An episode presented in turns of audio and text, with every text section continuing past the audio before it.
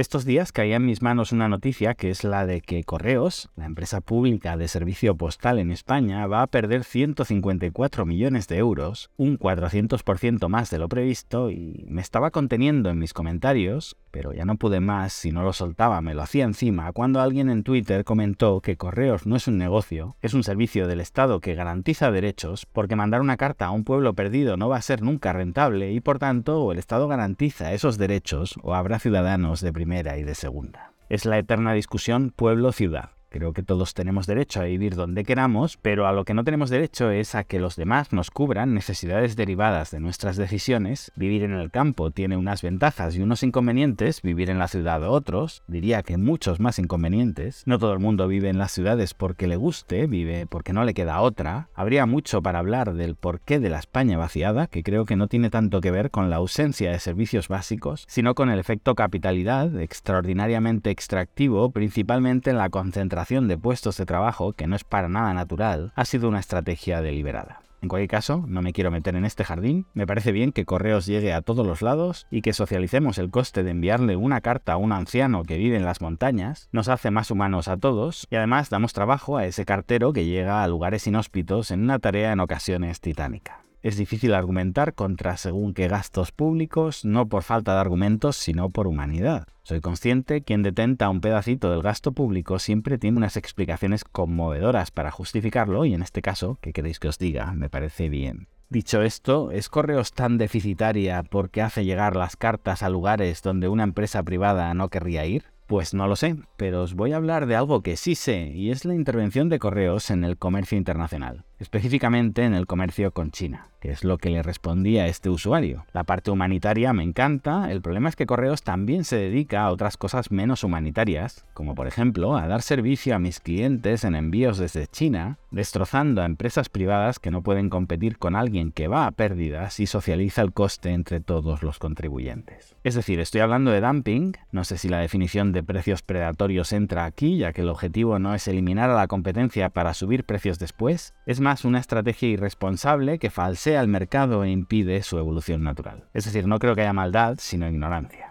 Y alguien me contestó, cuando llega una superempresa con capital infinito y va a pérdidas hasta que destroza toda su competencia, no se queja nadie. Y este argumento tiene demasiadas carencias. Primero, no hay empresas con capital infinito, los únicos entes con capital infinito son los gobiernos, ya que pueden extraer de sus ciudadanos, ya sea a través de impuestos, inflación, que es otro tipo de impuesto, o de deuda, que son impuestos futuros. Segundo, si lo hace una empresa y nos damos cuenta si lo criticamos. Se llama dumping y por eso se crean leyes anti-dumping, para castigar a quien sí lo hace. Tercero, cuando una empresa lo hace, o mejor dicho, cuando lo intenta, lo intenta yendo a pérdidas con recursos propios. Es decir, si Apple quiere vender sus móviles a mitad de precio para intentar echar a sus competidores, ese espacio de tiempo en el que va a ir a pérdidas lo van a financiar sus propietarios, no yo. De hecho, yo tengo acciones de Apple y si hicieran eso, vender a pérdidas, yo me desharía de esas acciones. El problema con el Estado es que lo estamos financiando todos y no podemos escapar. Y aunque nos parezca que el dinero público no es de nadie, es de todos. Y cuarto, me sorprende mucho ver a gente teóricamente de izquierdas defendiendo que usemos el dinero público, el de todos, para socializar costes de transporte de empresarios privados creo que a veces se salta con el piloto automático para defender lo público cuando en realidad esta no es una discusión público versus privado. La discusión es, ¿queremos dilapidar el dinero público, el de todos, para beneficiar a cuatro empresarios privados o queremos gestionarlo bien en las cosas que la comunidad realmente necesita? Esto no es estado de bienestar ni se le acerca. Esa manía que tenemos de defender lo público a toda costa, incluso cuando dilapida nuestros recursos, repito, los de todos, no le hace ningún bien a la defensa de lo público. Justamente los defensores de lo público deberían ser las personas más escrupulosas auditando en qué se gastan y en qué no, para que, llegados el caso, el argumento para defender el servicio postal público sea hacer llegar una carta en Navidad a esa viejecita que vive sola en un pueblo perdido en las montañas y no para beneficiar a empresarios que utilizan los servicios públicos para potenciar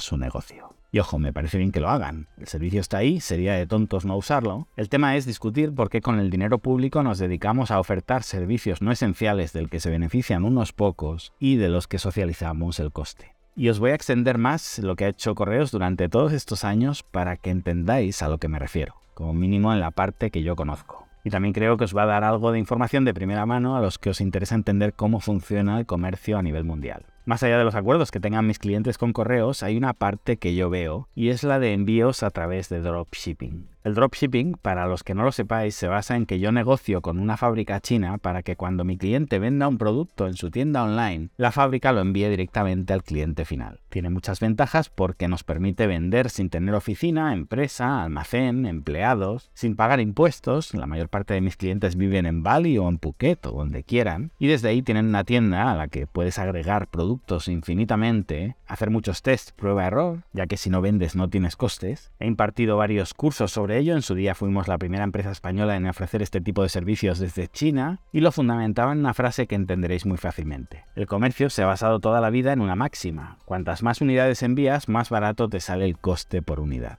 No lo vemos así, pero aunque odiemos a los intermediarios, los importadores, los mayoristas, las tiendas, existen desde la antigüedad principalmente para intermediar en volumen y cercanía. Hay más intermediaciones, pero quedémonos con esas. ¿Qué significa intermediar en volumen y cercanía? Que cuando nos quejamos de que un kilo de naranjas cuesta 20 céntimos en una finca y 2 euros en el supermercado, no estamos entendiendo nada. El agricultor vende 16 céntimos en grandes cantidades, tú en realidad no quieres 10 toneladas, ni siquiera 100 kilos, tú quieres un kilo y lo quieres al lado de tu casa, no a 500 kilómetros, ni siquiera en el barrio de al lado. La idea de la intermediación en volumen y cercanía es esa, una taza, por ejemplo, de café, vale 20 centavos de dólar en China si compras 10.000, pero yo no quiero 10.000, ni las quiero en China, las quiero debajo de mi casa y quiero una. Entonces hay un intermediario, el importador, por ejemplo, que compra esas 10.000 en China, las lleva a España y las revende en paquetitos de 500 a distribuidores. Su valor agregado está en haber disminuido la cantidad y en haber acercado el producto. El distribuidor se lo va a llevar a tiendas y tras haber comprado, imaginemos en el puerto de España, esos paquetitos de 500 unidades al importador, lo trocea y lo vende en paquetitos de 10 tazas a la tienda, disminuyendo de nuevo la cantidad para que la tienda se lo pueda permitir y acercando el producto. Y la tienda hace lo mismo, te permite comprar una sola taza y lo tienes debajo de tu casa pagando el margen del vendedor por hacer esa intermediación de volumen y cercanía. Obviamente estoy resumiendo, el comercio es mucho más complejo, existen mil maneras de agregar valor. Por ejemplo, no es lo mismo comprar las naranjas en el súper de debajo de casa a un precio que tener a una persona sirviéndote en una terraza que exprimirá esas naranjas, lavará un vaso para ti, pagará unos impuestos para tener esas mesas en la acera pública, limpiará una máquina tras hacer el zumo, pagará una factura de la luz tendrá unos lavabos disponibles si lo necesitas. Cuidado porque cuando decimos que pagar 4 euros por un zumo es un robo, a más de uno me gustaría verlo abriendo su propio negocio. En definitiva, hay muchas formas de agregar valor a un producto o servicio, pero quedémonos con las más básicas, intermediación de volumen y cercanía. Y os decía, el comercio se ha basado toda la vida en una máxima. Cuantas más unidades envías, más barato te sale el coste por unidad. Si envío un contenedor de tazas de café, el contenedor me cuesta mil dólares y meto 10.000 tazas, pues el coste de transporte de cada taza es 10 centavos de dólar. En cambio, si envío una taza sola desde China, el coste del transporte es mayor que la propia taza. Pues bien, teniendo esto claro, todo lo que sabemos sobre el comercio salta por los aires el día que enviar una taza es más económico que el coste de cada taza enviando 10.000. ¿Cómo es posible? ¿Cómo va a ser más económico enviar una y que te lleguen 7 días que enviar 10.000 y que te lleguen en 35 días? ¿Dónde está el truco? El truco está en la economía de escala, la eficiencia de China en la logística mundial, subvenciones gubernamentales al transporte en China y en el resto del mundo, y acuerdos entre las grandes empresas estatales de servicio postal.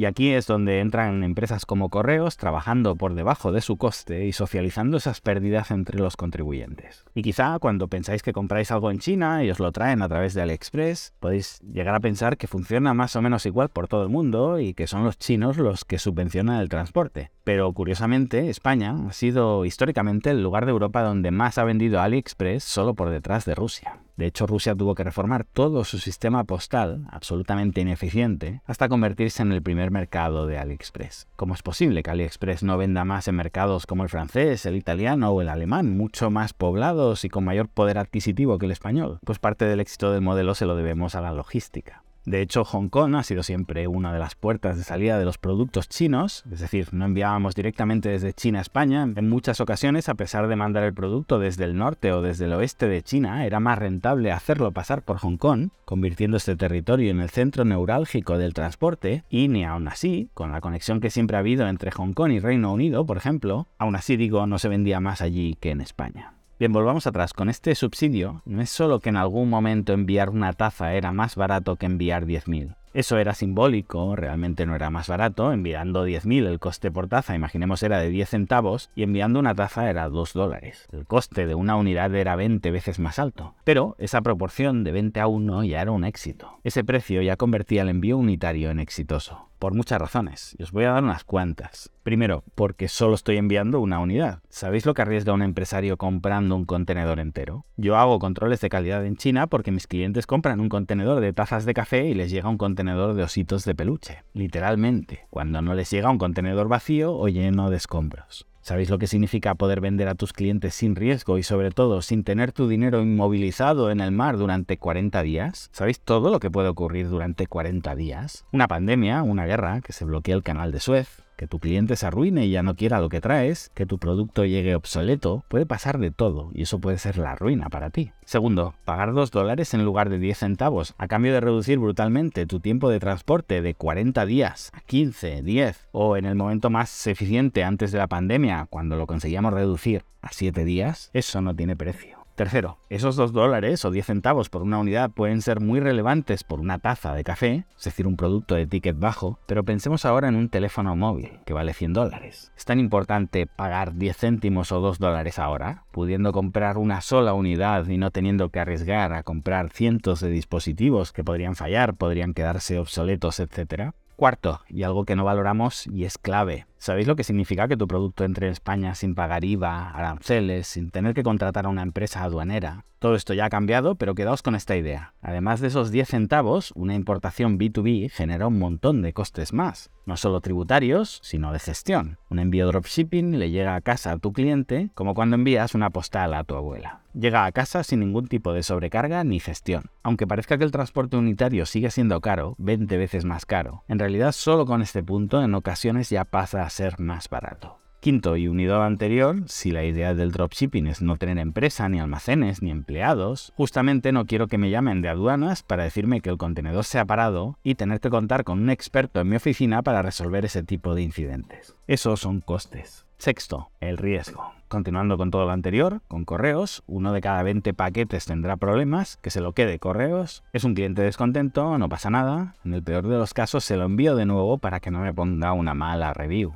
Un contenedor entero parado son miles de clientes cabreados. La diversificación del riesgo es fundamental, sobre todo si son productos valiosos. Podría pasarme horas dando más motivos de por qué es tan crítico que los envíos pasaran a ser tan baratos, pero os digo más, llegó un punto en el que eran increíblemente baratos. Recuerdo un cliente mío que compraba accesorios de todo tipo y me mandaba pantallazos donde una pila para su reloj costaba 37 céntimos de euro. ¿Cómo era posible? Sí, el objeto era pequeño, sí, pero 37 céntimos desde China. Pero si casi valía más el sello de una carta enviada de España a España. Y obviamente hablo de 37 céntimos incluyendo el transporte y el producto. El coste de la pila estaba incluida en el precio. Fue la época de oro de China en el e-commerce. Amazon todavía estaba muy lejos de Alibaba. Alibaba vendía más solo en China que Amazon y eBay en el mundo juntos. Podías comprar todo tipo de artículos pequeños en AliExpress por menos de un dólar, por menos de un euro, envío incluido, y eso obviamente tenía que reventar por algún lugar. Es cierto que muchas veces las tiendas chinas vendían prácticamente sin beneficio para mejorar sus cifras en la plataforma y así posicionar su tienda. Muchos productos eran stocks de fábricas y por tanto la tienda los había adquirido prácticamente a coste cero. Si os interesan este tipo de episodios, en algún otro momento os hablaré de cómo algunos de mis clientes se dedican a comprar stocks y de esta manera disminuyen todavía más los costes de producir en China, infinitamente más. Es decir, hay muchas razones por las que las tiendas de AliExpress, por ejemplo, podían vender tan barato, pero ¿cómo era posible que el producto y el envío costaran menos de un euro?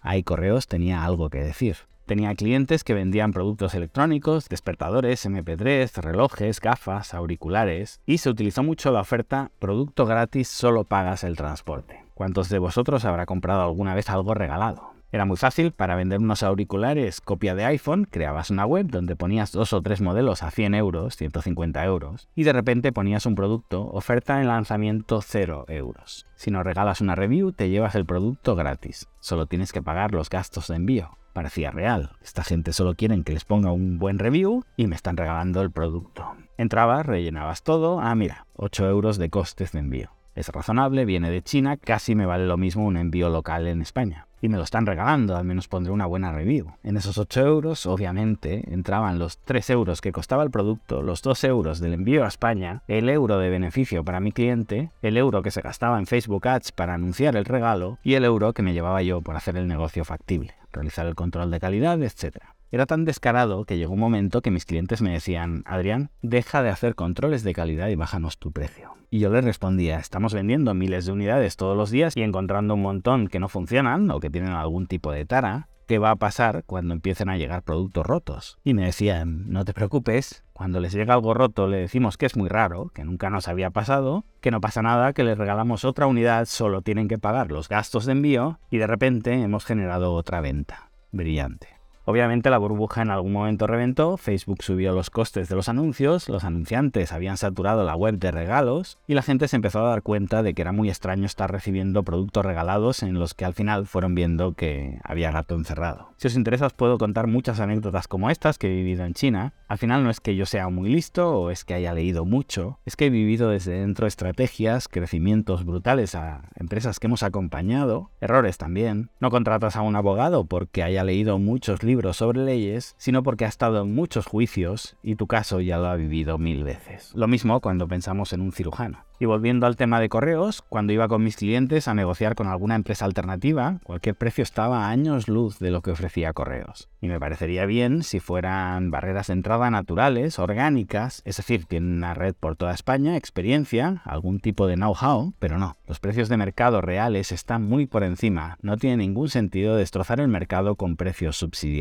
De alguna manera, cada vez que alguien compraba, no sé, un cargador de iPhone en AliExpress y llegaba a su domicilio por un euro, en realidad el 10% del transporte lo estaba pagando el comprador y el 90% lo estábamos pagando entre todos los contribuyentes a través de nuestros impuestos. Muy perverso todo. Y esto no solo ha dificultado mucho la evolución de las empresas de transporte logísticas como DHL, que alguien puede pensar que se fastidien, como me decía alguien también sin demasiadas luces, pues si no son eficientes que cambien de negocio, esto, además y sobre todo, arruinaba al pequeño comercio o a la industria local española. Y justamente mis detractores siempre me acusan de querer apoyar a China a costa del pequeño empresario español, y no, yo me dedico a apoyar el comercio porque esto nos beneficia a todos. En esa discusión que tienen siempre derechas e izquierdas por apoyar a los empresarios o apoyar a los trabajadores, a mí me interesa apoyar a los consumidores, que somos todos, empresarios y trabajadores y subvencionar el transporte de productos desde China con impuestos españoles no es apoyar el comercio. Lo que estamos haciendo aquí es una redistribución de recursos forzosa e innecesaria apoyando a algunos empresarios y a algunos consumidores, los que venden y los que compran estos productos, a costa de todo el resto de contribuyentes a los que no se les ha preguntado si querían cooperar en esas compras, o si ven esencial para algún funcionamiento del país y como pilar del estado de bienestar, que paguemos entre todos parte de la compra de un cargador de un dispositivo móvil en China.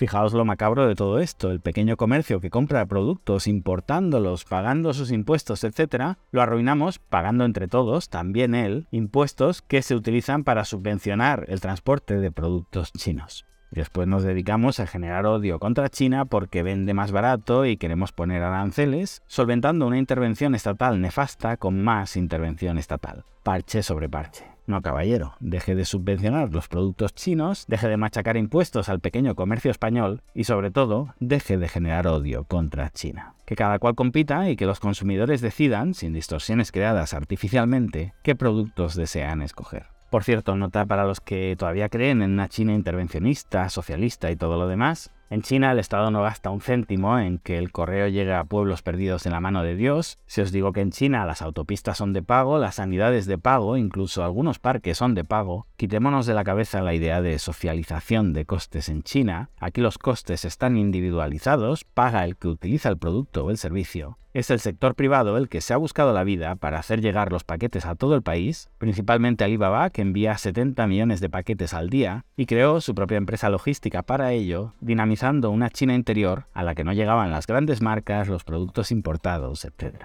Decidme por favor si os aportan todo este tipo de análisis, experiencias personales con mis clientes en China y con eso voy eligiendo de qué temas hablar. Y antes de acabar, un par de salvedades más. En 2021 ya se implantó que la venta de productos desde el extranjero pagaran IVA en la Unión Europea. Sigue sin pagar aranceles hasta cierto umbral. Sigue siendo mucho más rentable comprar una unidad que comprar 10.000. Pero se dieron cuenta que ahí tenían un agujero tremendo. Todavía no se han dado cuenta del otro agujero, el que está provocando correos. Y más salvedades, todo este episodio está basado en una noticia del ABC, seguiría siendo perfectamente válido si esa noticia fuera falsa, por lo que os he contado, mi experiencia personal en los envíos desde China, pero en cualquier caso, pongamos en cuarentena la información, no sé cómo es de fiable el ABC cuando informa en España, cuando informa sobre China es el medio más sensacionalista y manipulador del país. Cuidado ahí. Y os dejo hoy con un proverbio chino muy significativo, volviendo a esta idea de encontrar a un abogado o a un cirujano con mucha experiencia a sus espaldas. Una conversación con un hombre sabio puede tener más valor que 10 años de estudio. Gracias y hasta pronto.